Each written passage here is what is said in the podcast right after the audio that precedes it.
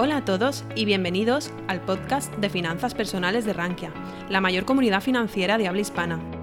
En este podcast escucharás las mejores charlas, conferencias y webinars impartidos en nuestra comunidad. No olvides suscribirte a nuestras plataformas para estar al tanto de todo nuestro contenido.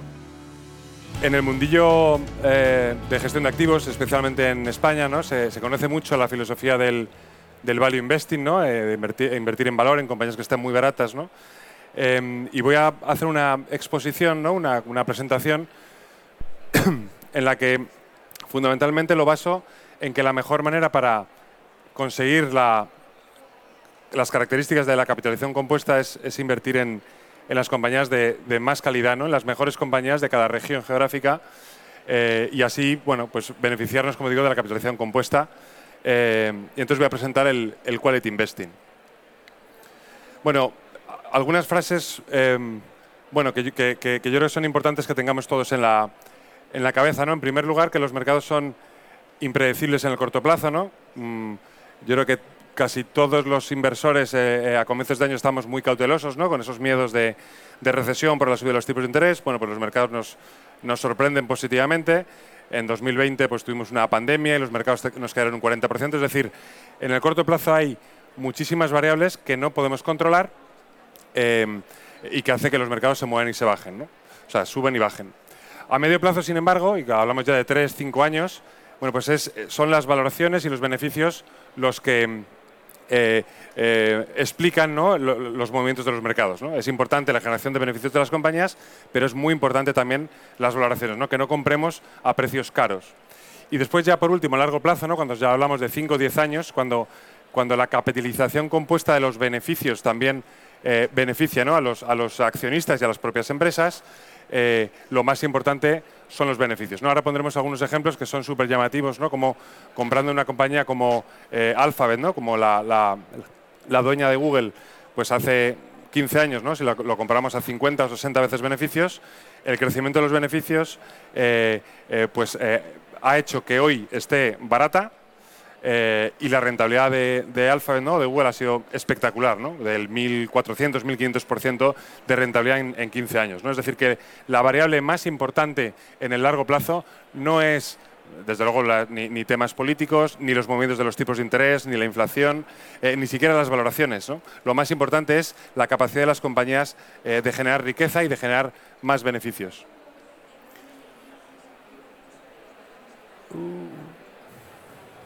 Estamos teniendo aquí. Bueno, algunas, algunas eh, frases también, bueno, de, inversores muy importantes, ¿no? Como Warren Buffett, como Peter Lynch, ¿no? En el que dice, dice oye, a veces nos volvemos locos ¿no? con el tema de la, de la, inversión en acciones, ¿no? Y realmente no es necesario hacer cosas extraordinarias ¿no? para obtener rentabilidades extraordinarias, ¿no? Basta basta con tener buenas compañías, ¿no? empresas buenas que crezcan y después algunos criterios que ahora eh, repasaré, ¿no? como eh, temas de eh, que sean los márgenes altos, que no tengan mucha deuda, em, que tengan un, crecimiento, es decir, que de forma razonable todos nosotros sepamos ¿no? que, sea una, que, es una compañía, que es un negocio que tiene demanda creciente y que va a seguir creciendo en los próximos años, ¿no? que es mucho más importante no tenemos que ser más inteligentes, ¿no? tenemos que ser más disciplinados. ¿no? Es decir, si nuestra filosofía es el quality investing, si nuestra filosofía es estar invertido en las mejores compañías pues, de España, de Europa o de Estados Unidos, eh, pues ser disciplinados con los criterios de inversión, ¿no? con el tipo de compañías que queremos eh, estar invertidos. Bueno, es mejor comprar una empresa maravillosa a un precio justo, es decir, que sea un precio razonable, que no esté muy barata, que una empresa que no sea buena a un precio muy barato. ¿no? Después veremos también algún ejemplo que llama mucha atención, ¿no? compañías del sector bancario que ahora están subiendo mucho, pero que han eh, el beneficio en los últimos 10-15 años ha caído muchísimo, ¿no? El, señor, el, sector de telecomunicaciones, el sector eléctrico, que si no invierte mucho, eh, pues no crece, ¿no? Es decir, eh, después, como digo, lo comentaré, ¿no? Todos esos criterios fundamentales que creo que nos ayudan a todos los inversores, ¿no? A tener focalizado, ¿no? el foco en, en, las compañías de, más, de más calidad. el tiempo es amigo de las empresas eh, buenas ¿no? y es enemigo de las malas. ¿no? O sea, a medida que va pasando el tiempo, una compañía que va generando más beneficio se va viendo beneficiado y la cotización va siguiendo ese incremento de los beneficios. Es decir, el tiempo corre a nuestro favor, ¿no? en favor del accionista de una buena compañía y, sin embargo, es enemiga de las. Eh, el tiempo es enemigo ¿no? de las compañías malas, ¿no? porque a medida que el el tiempo va pasando, pues se va demostrando pues, que no tiene suficientes eh, retornos, que no tiene suficiente crecimiento, que no generan suficiente caja, bueno, el motivo que sea. Bueno, decía eh, Albert Einstein, aunque no está eh, confirmado que haya sido Albert Einstein el que, ha comentado, pero que yo sí que lo, lo comparto. ¿no? Dice, la capitalización compuesta es la octava maravilla del mundo, ¿no? Eh, entonces, ¿qué es lo que tenemos que hacer? Pues tenemos que facilitar a través de nuestras inversiones eh, pues esta capitalización compuesta. ¿Cómo? Pues tenemos que buscar inversiones en empresas que combinen crecimiento, es decir, si una compañía no crece, pues tiene un problema, ¿no? Eh, con estos tiempos de inflación elevada más todavía, es, importante que la compañía crezca. No hace falta que sea una, compañía de alto crecimiento, ¿no? con, muchas dudas ¿no? de, si eh, va a tener disrupciones en el futuro o de, si va a poder mantener ese tipo de eh, valoraciones o de crecimientos en el futuro. Pero una compañía que de forma razonable nosotros pensemos, sepamos que va a crecer ¿no? en, los, próximos años. Eh, que genere caja, importantísimo, que los márgenes sean elevados, compañías que tienen márgenes estrechos, cuando vienen las recesiones, cuando vienen los, momentos de incertidumbre, pues son, em, pues son compañías que se pasan a perder dinero, ¿no? Te, bajan los márgenes porque incrementan los costes o porque tienes que bajar precios y te pones inmediatamente en pérdidas. ¿no? Eso pasa en el sector de automóviles, en el sector, de, el sector bancario, em, es decir, en sectores que tienen eh, el sector de, acero, de, no, no, en el de materias primas, pero sí en el sector de, eh, acero, ¿no? que tienen márgenes muy estrechos y cuando vienen bueno, curvas, eh, pues se ponen a perder. Es decir, buscar compañías con márgenes elevados. ¿no? Es decir, si Nestlé, que tiene márgenes superiores al 20%, eh, bueno, es una compañía muy estable, pero si los beneficios perdona, los márgenes tienen cierta presión por incremento de los costes, de las materias primas, de los temas de, costes logísticos, por el, motivo que sea, claro, tienes 20 puntos de margen que puedas eh, estropear, entre comillas. ¿no? Eh, entonces, buscar, como digo, ese tipo de compañías con márgenes elevados. Que los retornos del capital eh, invertido sean altos ¿no? y que tengas capacidad para seguir invirtiendo. Bueno, esta es la magia, la, magia de la capitalización compuesta. ¿no? Como veis, em, cuando invertimos a un 10% anual, ¿no? pues lo que invertimos en 20 años, al 10%, pues obtenemos un 200%. ¿no? La magia de la capitalización compuesta es que si reinvertimos ese beneficio, este 10% anual, lo, reinvertimos continuamente, pues el beneficio, en vez de ser del 200%, es del 390%. Es decir, obtenemos una rentabilidad anualizada del 10%, pero anual de casi el 20%, ¿no? del doble. Si incrementamos en vez de 20 años, lo hacemos a 30 años o a 40 años, pues este es el efecto multiplicador, como digo, de la capitalización compuesta.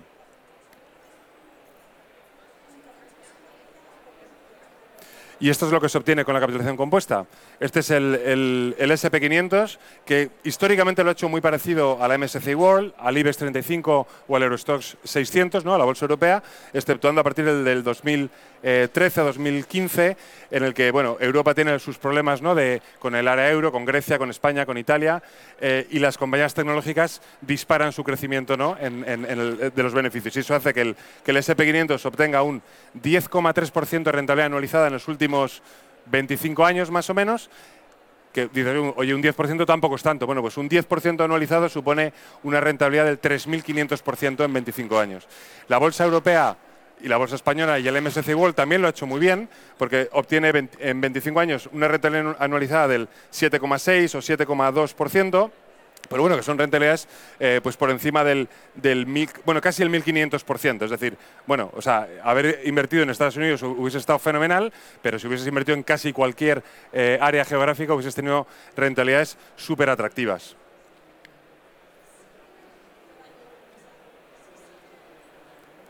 Mm, estoy pasando todo el rato. Bueno, a ver. Em, entonces, ¿cómo conseguimos la capitalización compuesta? ¿Cuál es la mejor manera? ¿no? Bueno, hay como tres formas. ¿no? El market timing, es decir, comprar y vender, eh, vender caro y comprar eh, barato, ¿no? Es eh, lo que querríamos hacer todos, pero sinceramente es lo más difícil, ahora lo veremos. Búsquedas de compañías infravaloradas. Este es el value investing, ¿no? Buscar compañías infravaloradas y cuando vuelven a subir, pues vender. Y la última, que es la que nosotros defendemos, es buscar compañías con crecimiento sostenible y compañías de calidad. Esta sería la primera parte, ¿no? Oye, quien sea así de listo, yo no he conocido a nadie, ¿no? Eh, vender aquí arriba, comprar aquí abajo, vender aquí arriba, comprar aquí abajo. Bueno, vale, pues realmente te, forras, ¿no? Eh, si, consigues acertar continuamente, ¿no? La realidad es que es muy difícil eh, y aquí tres de los mejores inversores de todos los tiempos, ¿no? Eh, Terry Smith, Warren Buffett o Peter Lynch, pues nos dicen que es imposible, ¿no? El, Terry Smith dice un comentario que dice que nada más hay dos tipos de personas, el que, el que no sabe que, que no se puede hacer trading, ¿no?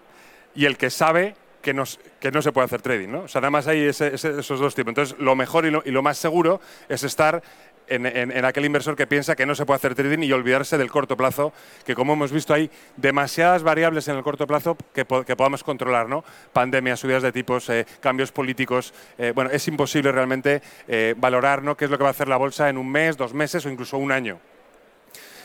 Warren Buffett lo que, te, lo que nos comenta, que bueno, Claro, dice, oye, si, si yo creo que, que, un negocio es muy bueno, él, tiene un porcentaje más o menos, el 40% de su cartera está en Apple, dice, si yo creo que Apple es una gran compañía, me parece absurdo eh, vender en el corto plazo porque creo que lo pueda comprar un 10, un 15, un 20% más barato, ¿no?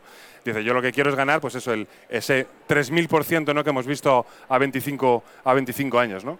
Y Peter Lynch, que dice que, que esta me gusta bastante esta frase, dice, se ha perdido mucho más dinero intentando anticipar la próxima corrección de los mercados que en la propia corrección de los mercados eh, propiamente dicha. ¿no?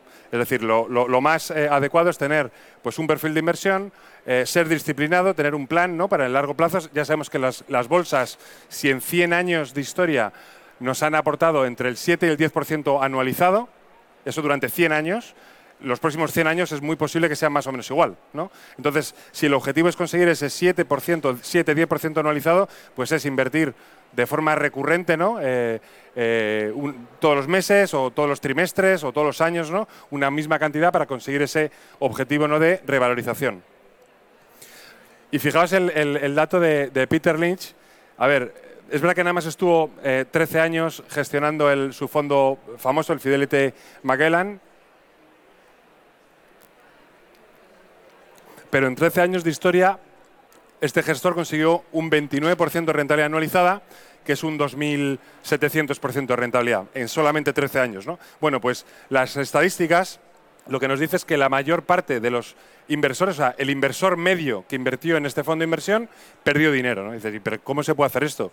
Bueno, pues, pues entrando en pánico en los momentos de caídas ¿no? Eh, y, no comprando, y comprando en los momentos de subidas. ¿no? O sea, llama mucho la atención que pues uno de los mejores inversores de todos los tiempos, el, cliente y el partícipe medio de su fondo haya perdido dinero. ¿no? es, es muy llamativo.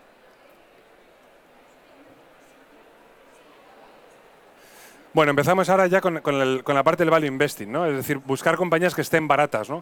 Pongo varios ejemplos, a ver si se ve más o menos, ¿no? Este es el beneficio por acción de las compañías, como veis, esta es de Autocumpo, una, compañía de acero inoxidable europea, finlandesa, beneficios muy altos, se desploman y después van formando eh, dientes de sierra, con retornos sobre el capital empleado y, márgenes pues muy reducidos, incluso en momentos eh, puntuales eh, negativos. ¿no? Eso es lo que, claro, si yo, si yo eh, compro cuando está barata y vendo cuando está eh, eh, alta, ¿no? Pues lo he hecho fenomenal. El, problema es encontrar, ¿no? o sea, tienes que hacer muchas operaciones, ¿no? Comprar, vender, comprar, vender, comprar, vender, para conseguir ese retorno anualizado de largo plazo, ¿no? Otra compañía, Glencore, ¿no? Pues otra de una compañía minera, pues pasa lo mismo, ¿no? Pérdidas muy abultadas y después subidas de los beneficios, ahora en beneficios, bueno, prácticamente máximos, bueno, sin prácticamente máximos históricos, fundamentalmente por la, eh, por la subida de las materias primas, ¿no? de, eh, del cobre, el zinc eh, y el carbón, que, es, que, es, que, son las materias primas que produce Glencore, y, después vemos igual que los, los márgenes pues, relativamente reducidos. Este es el cero, es decir, con muchos años con rentabilidades negativas. ¿no?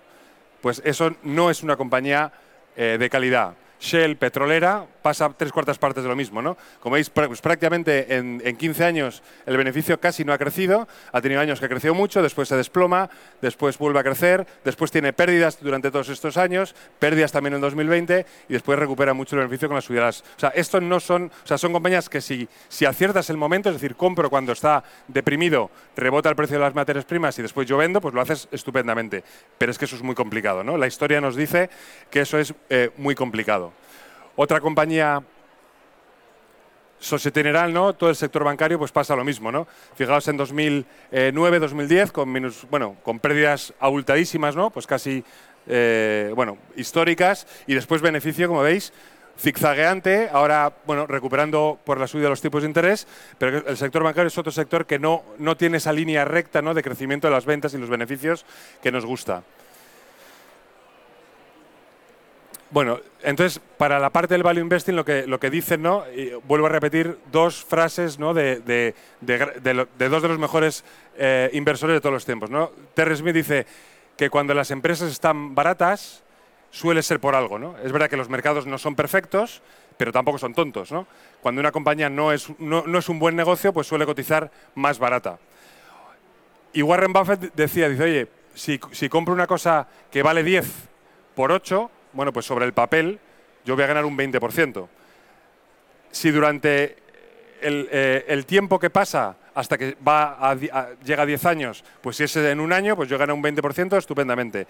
Si pasan 10 años, pues yo mm, he ganado realmente un 2% anual, ¿no? Eh, o si pasan 20 años hasta que, hasta que, hasta que, pasa, eh, hasta que llega a esos 10 euros por acción, pues he ganado nada más un 1% anual, ¿no? Eh, y además sobre el camino te puedes encontrar que si es una compañía que no es buena, pues va a perder, eh, va a destruir valor, ¿no? que, es lo que, es lo que pasa con las compañías que están muy baratas, ¿no? que aparentemente están muy baratas, pero después eh, los beneficios no son crecientes, sino decrecientes, y, realmente estamos comprando a, valoraciones mucho más caras de lo que decía el mercado. Entonces, y esto ya lo pongo yo, comprar una, una empresa porque está barata nos obliga a dos cosas. Si somos muy listos y hemos acertado, bueno, pues entonces eh, la empresa sube y yo estoy obligado a vender ¿no? cuando llega mi precio objetivo y buscar otra compañía. ¿no? Luego estoy incrementando continuamente el riesgo ¿no? de acertar o de fallar. ¿no? Con una, una compañía, eh, como digo, que está muy barata, pero que no es un buen negocio. ¿no? Y en el caso de que me equivoque, de que realmente sea una trampa de valor, que es lo que suele pasar con estas compañías que están muy baratas, pues entonces eh, me obligará a vender con, minusvalías porque, porque nunca va a llegar al, al, a la valoración que, que yo eh, estimaba. Y por último, las, las buscar, como digo, compañías de calidad. ¿Qué es, ¿Qué es para nosotros la calidad? Bueno, pues aquí viene como hemos comentado antes, crecimiento, ¿no? Que crezcan. O sea, yo no digo que sean que crezcan al 50%, pero que crezcan al 2, al 5, al 10%, ¿vale? Em, que tengan fuertes barreras de entrada. Pues si es un monopolio, un, duopolio, un, oligopolio, pues mucho mejor, ¿no? Compañías que, tengan barreras de entrada fuerte, ¿no? Eh, y que no haya otra compañías o otras empresas de la competencia que te puedan quitar parte tu, eh, em, de tu market share, ¿no? Em, elevados, elevados márgenes, como hemos comentado antes. ¿no? Tener elevados márgenes te garantiza que en los momentos duros tú sigues ganando dinero.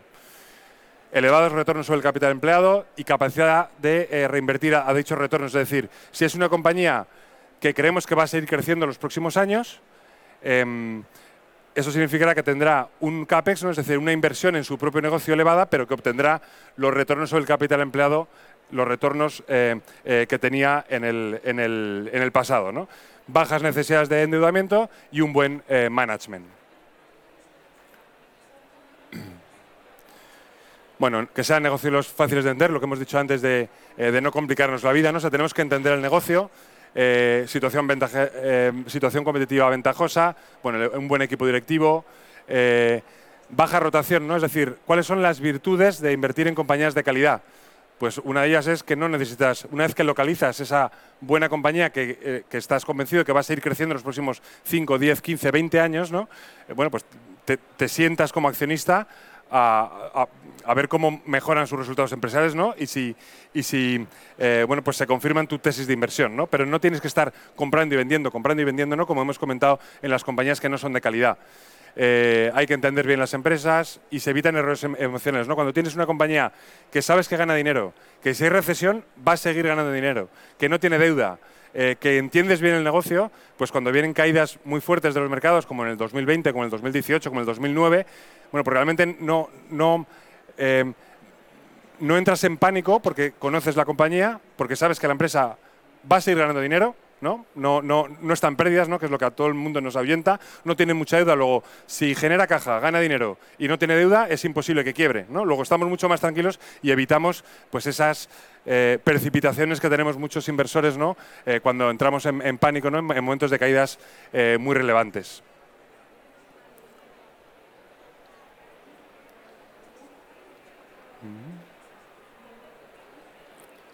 Bueno, ¿y qué tipo de empresas buscamos? Bueno, pues aquí ponemos ejemplos. Ah, em, ¿Os acordáis del el gráfico que he puesto en, en las otras compañías que eran más, más baratas, ¿no? que eran peores negocios, pero tenían beneficios que iban haciendo zigzags y márgenes muy bajos? ¿no? Fijaos qué diferencia con los resultados de eh, Google, ¿no? en este caso de Alphabet. Beneficios y, y ingresos crecientes y la cotización, que es la línea blanca, pues sigue el mismo camino que los beneficios. ¿no? Esto es una compañía que en el 2007 estaba a 52 veces beneficios. 52 veces beneficios. A todo el mundo hubiésemos dicho que estaba carísima. ¿no? El crecimiento de los beneficios ha justificado más que ampliamente haber pagado 52 veces beneficios. ¿no? Actualmente está a 18 veces beneficios porque el beneficio ha crecido un 1.370%. Es decir, está más barata que antes, pero ha ganado muchísimo más dinero.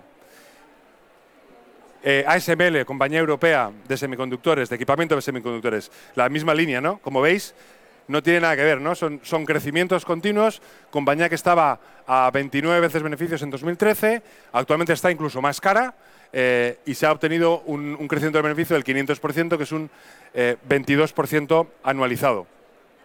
Eh, eh, Air Liquid, compañía industrial europea también, pues lo veis, mismo gráfico, ¿no? Eh, crecimiento de los beneficios, estaba a 19 veces beneficios, ahora está más cara, a 25, y los beneficios han crecido un 108%, ¿vale? O sea, buscar ese tipo de compañías que eh, hagan crecer los beneficios. Atlas Copco, pues otra compañía con beneficios, es, es, es, más industrial y es más cíclica, pero aún así, como veis, los beneficios no paran de crecer. Luis Butón, pues otra compañía que no para de crecer, ¿no? Retorno sobre el capital empleado del 30%, margen en neto, es decir, por cada euro que venden, pues eh, 20 céntimos se convierten en beneficios, eh, casi no tiene deuda, eh, crecimiento de las ventas, crecimiento de los beneficios, la misma historia que el resto, ¿no? En el gráfico se ve eh, muy bien, ¿no? Visa, otra compañía brutal, ¿no? Eh, márgenes netos del 60%, o sea, por cada un dólar que vende, 60 céntimos son beneficio neto, ¿no? Es, es, espectacular, ¿no? De las mejores compañías que hay en el mundo, ¿no? Y crecimiento, como veis, beneficios para arriba continuamente, ¿no? O sea, si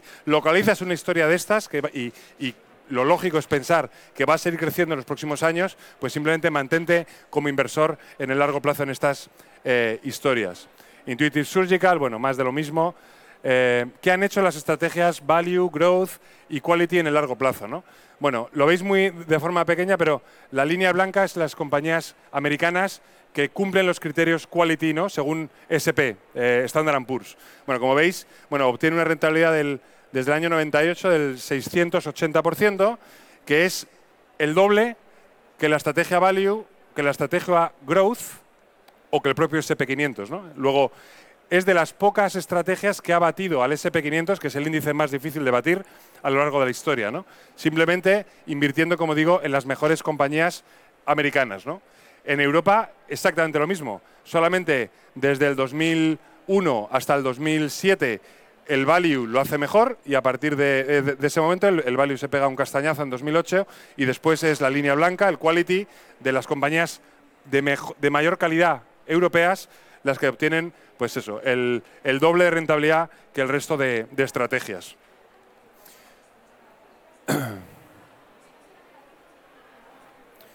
Bueno, recordatorios de gestión, esto lo hemos visto antes, ¿no? El crecimiento de los beneficios, eh, que las bolsas suben por valoraciones y por, y por beneficios.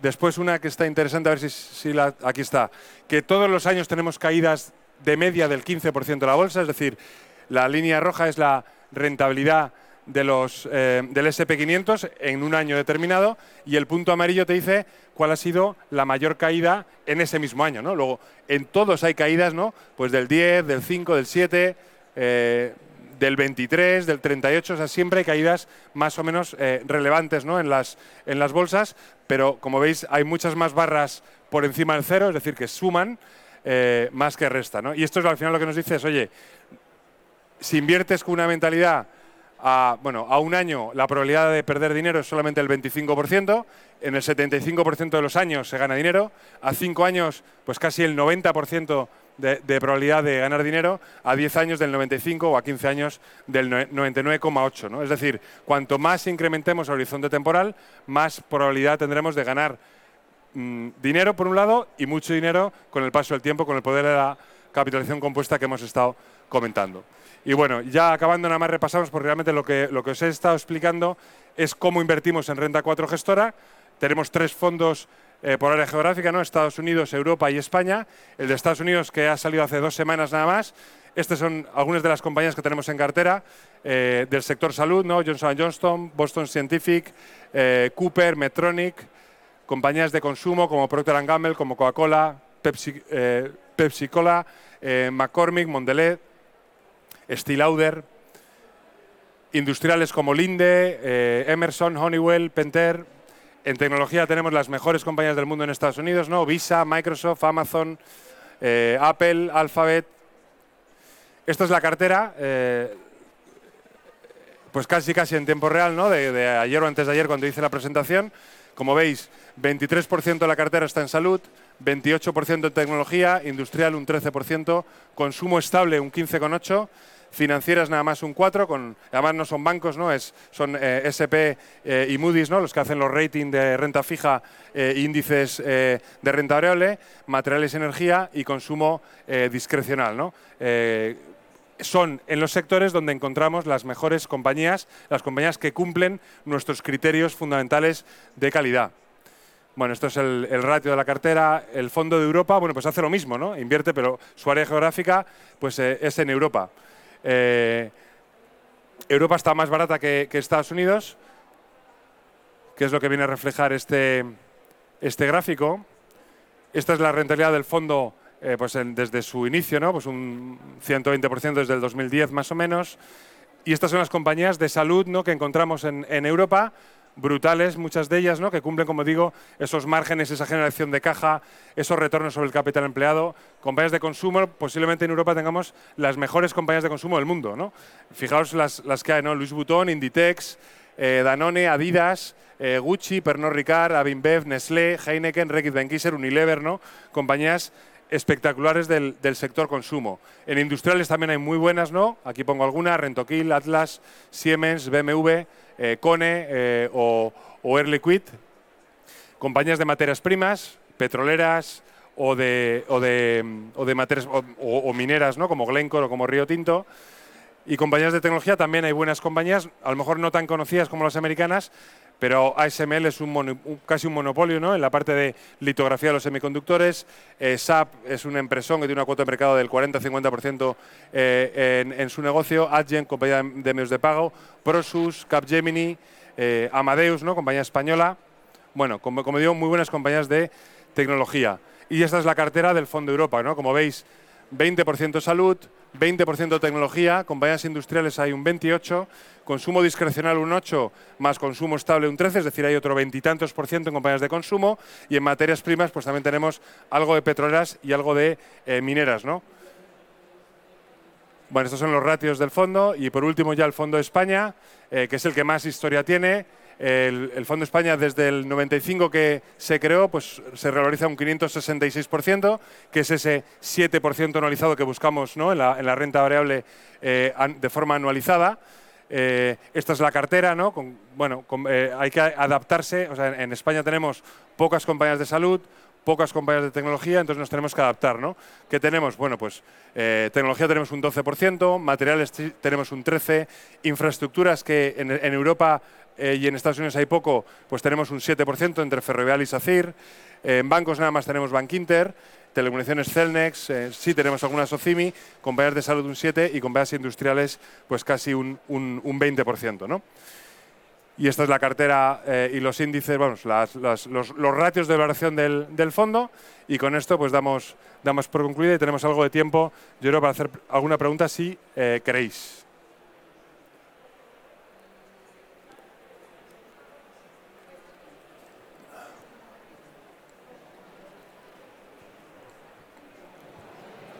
Hola, buenos días y muchas gracias por la conferencia. Yo te quería uh, preguntar, que no lo hace absolutamente nadie, cuando presentáis estos gráficos a largo plazo, no tenéis en cuenta la inflación.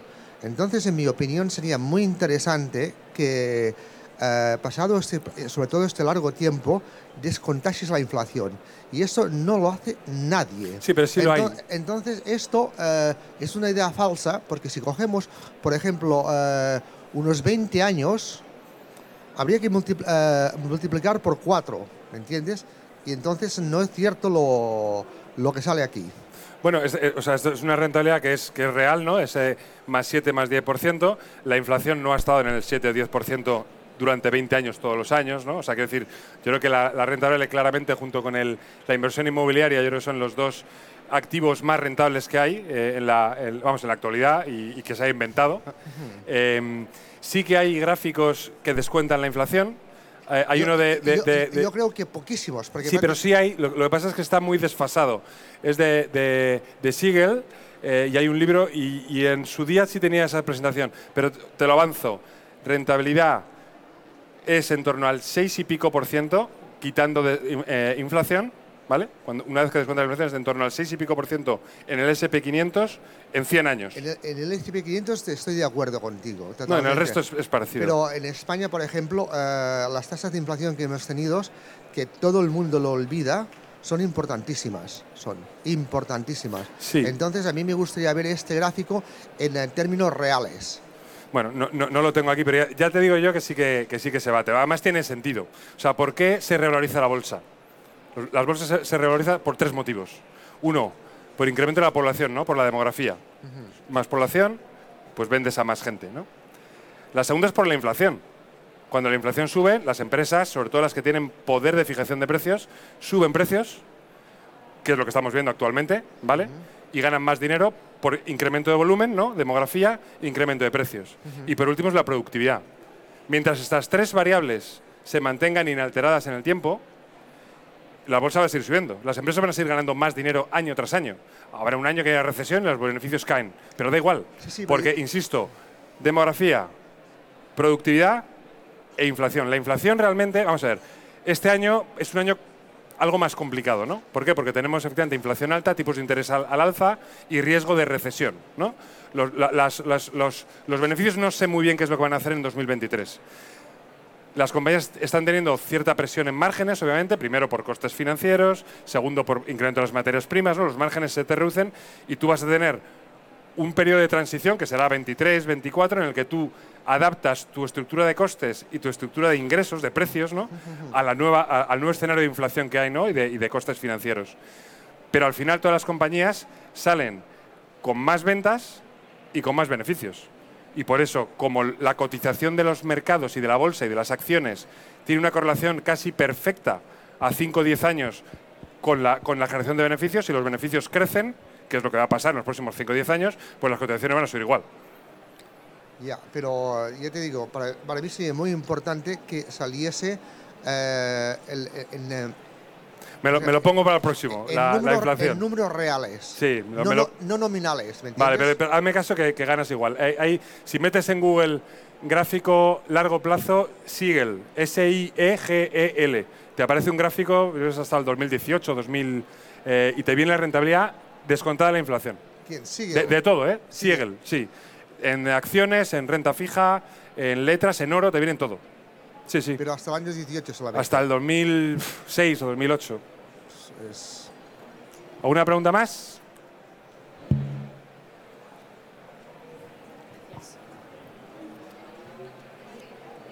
¿Lo dejamos entonces aquí? Bueno, pues muchísimas gracias por vuestra atención. Que disfrutéis del día. Si te ha gustado nuestro podcast, te invitamos a que nos lo cuentes en los comentarios. Además, no olvides suscribirte a través de tu plataforma favorita o el blog Rankia Podcast para estar al día de todas las novedades.